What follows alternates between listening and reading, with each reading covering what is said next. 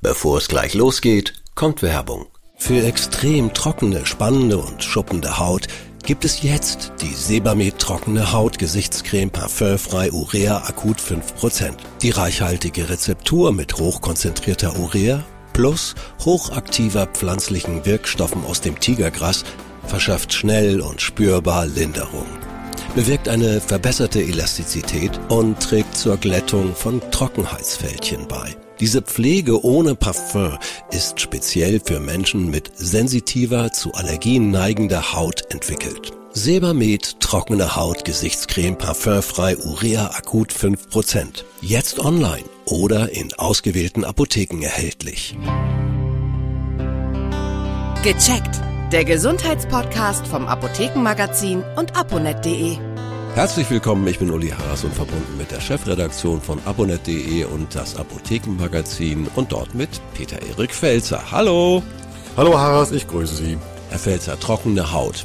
Mhm. Das ist ja besonders auch in der kalten Jahreszeit immer wieder ein Thema. Ich fange mal so mit einer ganz einfachen Frage an. Jeden Tag duschen ist da nicht besonders gut, oder? Wenn es um die Haut geht, wir sehen ja auch die Energiepreise, da sollte man ja auch nicht jeden Tag duschen. Also eigentlich das, was zum Energiesparen empfohlen wird, also möglichst kurz duschen, nicht zu heiß, am besten kein Wannenbad äh, nehmen. Das tut auch der Haut gut, so blöd das klingt. Also eigentlich ist, klingt ja paradox. Ich dusche oder ich bade, ich habe Flüssigkeit auf der Haut drauf. Und da, da müsste die Haut ja eigentlich mit der Flüssigkeit versorgt wird. Aber im Gegenteil, das Wasser zieht erstens meinen Fette aus der Haut und auch Flüssigkeit aus der Haut, deswegen wird sie trocken. Und je länger Wasser dran ist, desto schlimmer ist es. Und auch je heißer man dann duscht oder badend, desto mehr leidet die Haut. Also kurze Duschen, drei, vier Minuten, nicht zu heiß. Die Wanne vielleicht mal eher, wenn es draußen ganz uselig ist. Dann aber ganz wichtig, einen Badezusatz verwenden, der rückfettende Elemente enthält. Das heißt, die Haut bekommt ein bisschen Fette zurück, ja. ist nicht ganz so ausgetrocknet nach dem Bad und nach dem Bad vielleicht auch nicht so ganz brutal mit dem Frottetuch abrubbeln, also ruhig abtrocknen normal, aber nichts, nichts nicht übertreiben. Dann die Haut noch mit einer rückfettenden Körperlotion verwöhnen und dann läuft es wieder. Und je sensibler man da ist, desto eher sollte man auch auf die Produkte achten, natürlich, nehme ich mal an. Das ist ja ganz selbstverständlich, aber manchmal gut der Hinweis trotzdem. Ja, bei Produkten ist es ganz wichtig, dass sie erstens ja rückfettende, feuchtigkeitshaltende Substanzen enthalten. Ja. Das kann man sich so vorstellen, als wäre unter der Haut eine Art Schwamm, der die Feuchtigkeit bindet. Mhm. Diese Produkte sorgen quasi dafür, dass dieser Schwamm leistungsfähig bleibt und möglichst viel Feuchtigkeit in der Haut hält. Das ist die eine Komponente, die wichtig ist. Ganz wichtiger Feuchthaltefaktor ist Harnstoff. Manche kennen ihn auch unter Namen Urea.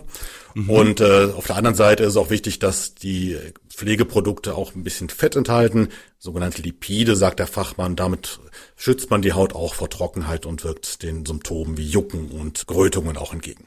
Wir kommen mal zum Thema Heilpflanzen. Mhm. Da gibt's ja auch einige, die bei trockener Haut helfen. Geben Sie mir doch mal drei Beispiele. Ich fange eben an mit, mit den Produkten, die die Feuchtigkeit in der Haut halten. Da gibt es eine äh, Heilpflanze, die äh, auch diesen Effekt hat. Das ist die Aloe Vera. Mhm. Die ist auch sehr gut verträglich, hat wenig Allergiepotenzial. Was ganz spannend ist, auch, auch Kokosfett, das muss nicht unbedingt in die Pfanne, aber bitte jetzt nicht die Produkte für die Küche auf die Haut schmieren. auch da gibt es Lotionen und Salben und Cremes, die Kokosfett enthalten. Auch die sorgen auch dafür, dass mehr Feuchtigkeit in der Haut bleibt. Und ein Klassiker, die Ringelblume, die kennen ja viele auch gerade noch, wenn sie Kinder hatten, Ringelblumensalbe, wenn Kinder mhm. mal einen wunden Popo hatten. Auch die kann man unbedenklich nehmen. Sicherlich ist es sinnvoll, sich dazu auch in der Apotheke beraten zu lassen. Ich meine, unbedingt. wir müssen das sagen eigentlich, aber wir sagen das mit Überzeugung, weil es wirklich Sinn macht.